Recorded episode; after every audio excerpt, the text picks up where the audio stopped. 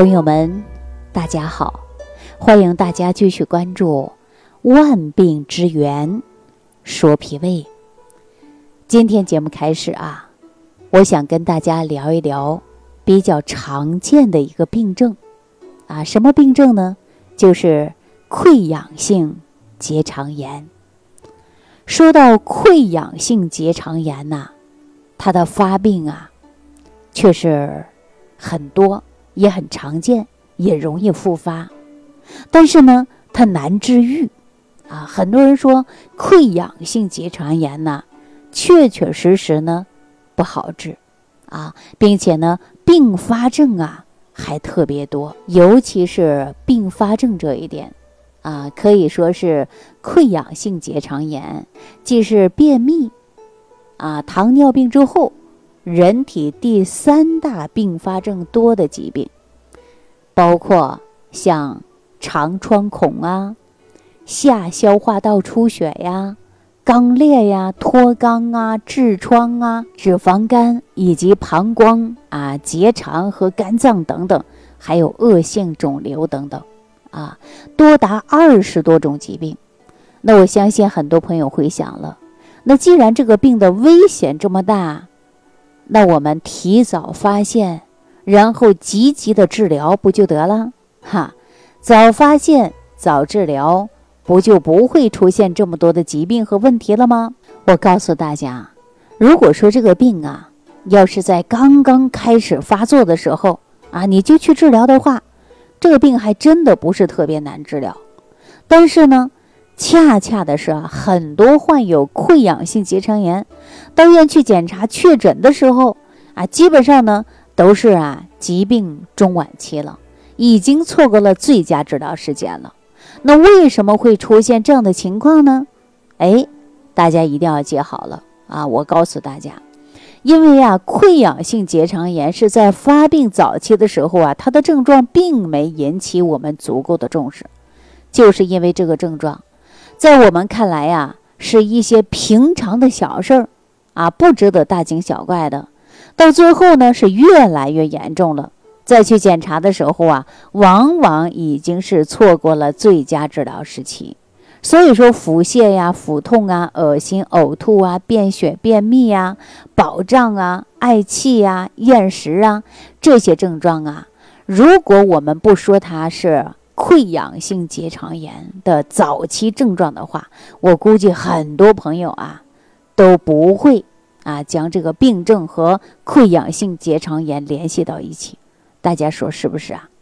如果说有溃疡性结肠炎的朋友，我这样一说，您是不是深有体会呀？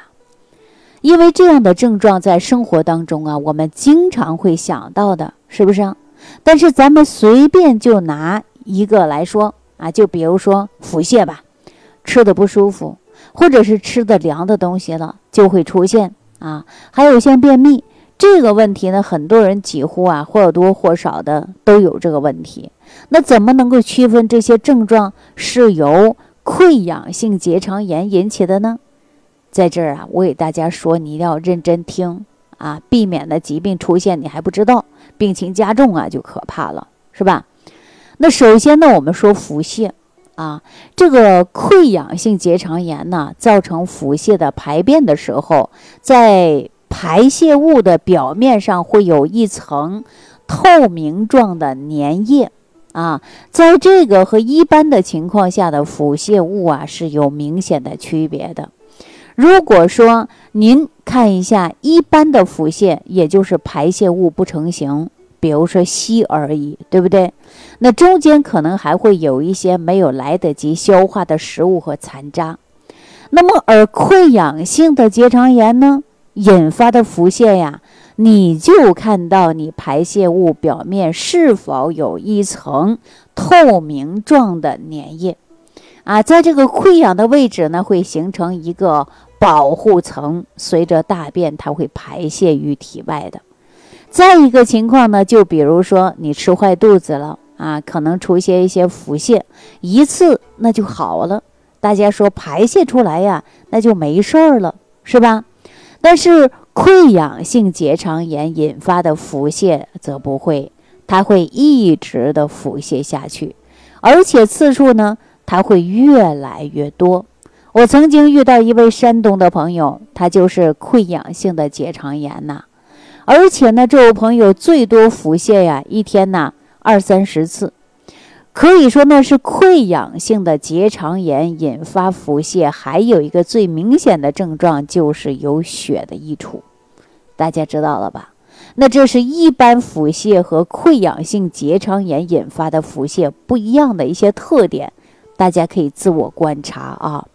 有的人可能知道说引发便血的原因很多，比如说除了溃疡性结肠炎之外，还有像胃溃疡也会出现的是出血现象，痔疮呢也会引发的是出血现象，但是痔疮引发的便血的血液的颜色呀，它是鲜红的。比如说你痔疮啊出现了，你去排便的时候啊，它是鲜红的血。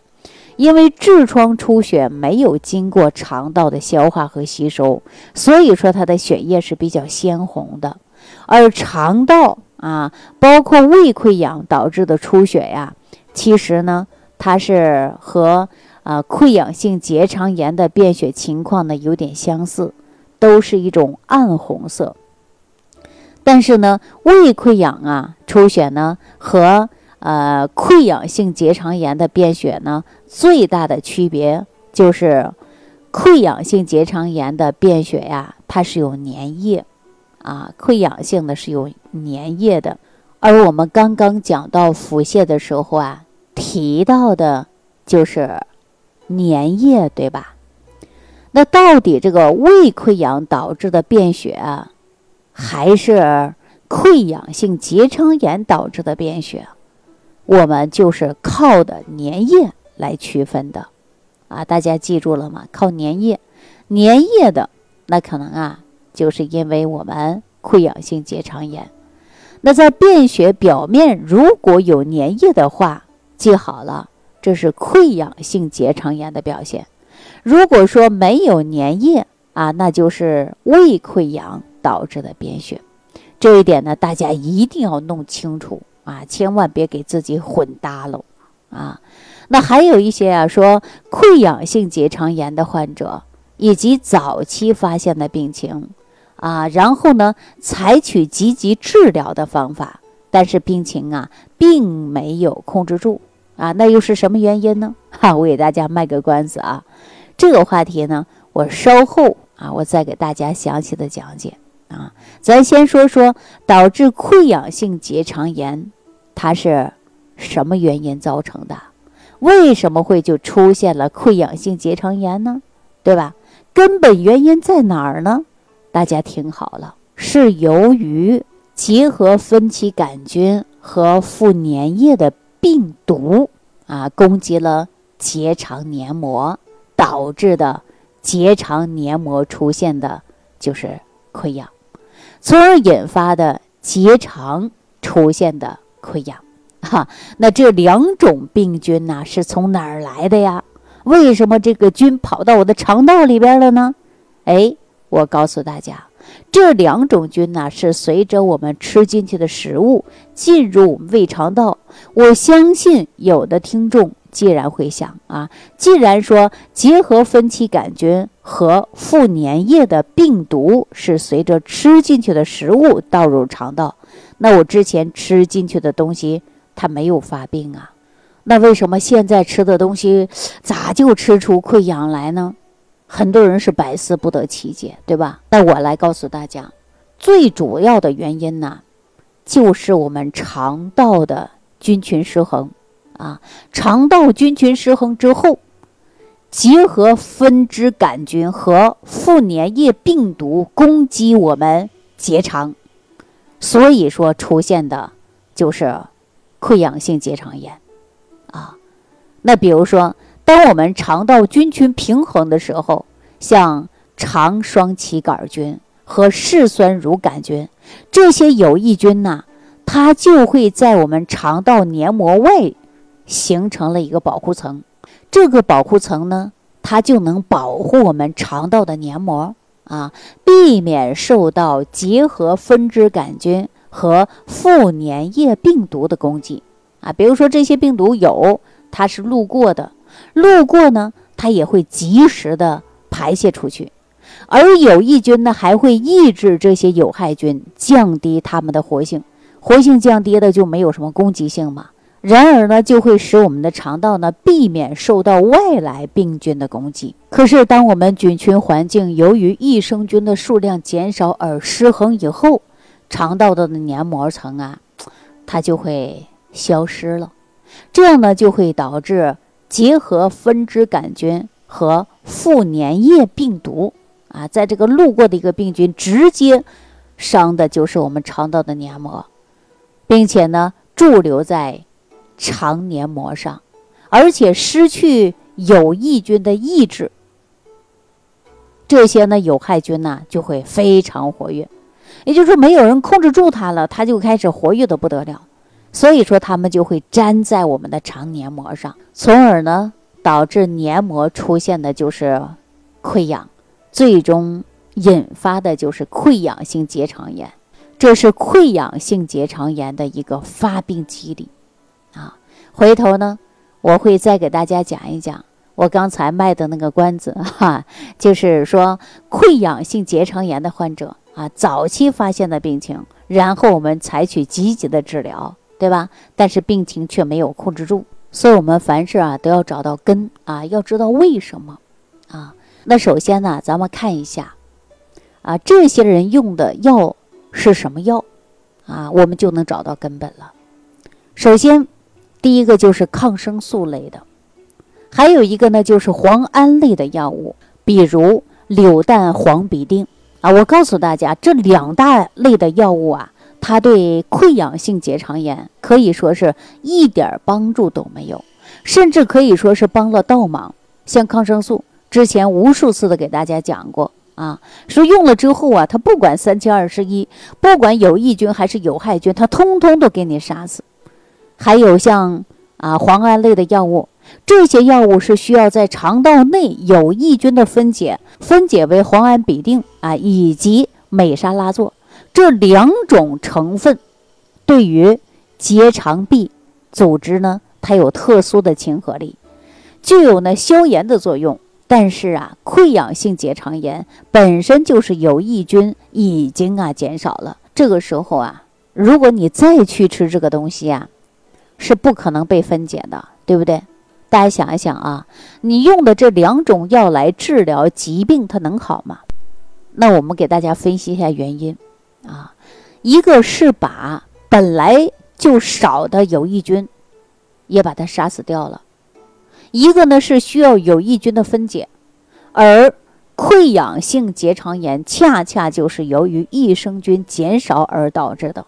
所以你用这两种方法来治疗啊，一定收获到的效果不理想。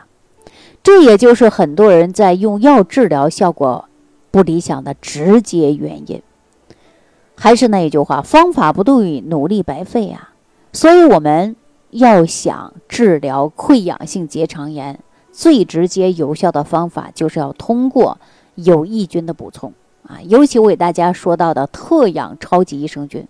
这样呢，能够恢复肠道原有的生态环境的菌群，能够让它们达到平衡，这就是增加益生菌的这个菌株数量，让失衡的菌群恢复到正常的水平。所以说，菌群达到正常水平之后，有益菌首先就会把寄生肠道黏膜上的结核分支杆菌和副粘液病毒啊，能给它赶跑。刚才我说了啊，有益菌对有害菌呢有非常强大的抑制作用，所以说有害菌被抑制了，它就不活跃了，不活跃它就没有攻击性了，然后呢，它就会随着粪便排出体外了。另外，菌群平衡了，肠道黏膜外层的保护膜了，慢慢就恢复起来了，这样呢，也就会把我们吃进去的一些结合分支杆菌。包括副粘液病毒啊，这些呢，它起到有一个屏障在肠道黏膜以外，所以说它伤害不了我们的肠道黏膜。那咱们溃疡性结肠炎的问题是不是就从源头上给大家解决了，而且给大家得到缓解和控制了。所以你看，大家用了特养超级益生菌的朋友，大家就会发现，用了一段时间之后，它不腹泻了，不便血了，肚子不疼了，怎么回事啊？就是因为特养超级益生菌把那些有害的病毒赶跑了，肠道黏膜得到恢复了。又过了一段时间之后，发现自己比过去有劲儿了。为什么呀？因为肠道菌群呐，它平衡了，是吧？那你的营养吸收啊，就得到了很大的缓解。那能够吃进来的吸收了啊，然后得到了脾胃的正常运化，那你的身体自然而然它就会好转了。所以说，在这我要提醒大家啊，咱们呐老年的一些朋友。由于出现了是慢性疾病比较多，常年吃药的，再加上年龄的原因，很多人的肠道菌群一直处在一个是一个失衡的状态，稍有一点不慎啊，就容易出现问题。所以我们一定要及时注意自己的身体上的变化，感觉哪里不舒服，赶紧到医院呐去看一下，或者呢可以直接在节目的评论区留言给我啊。好了，今天的节目呢就跟大家讲到这儿了，感谢收听。啊，感谢朋友的点赞、关注、转发、评论，下期节目当中再见。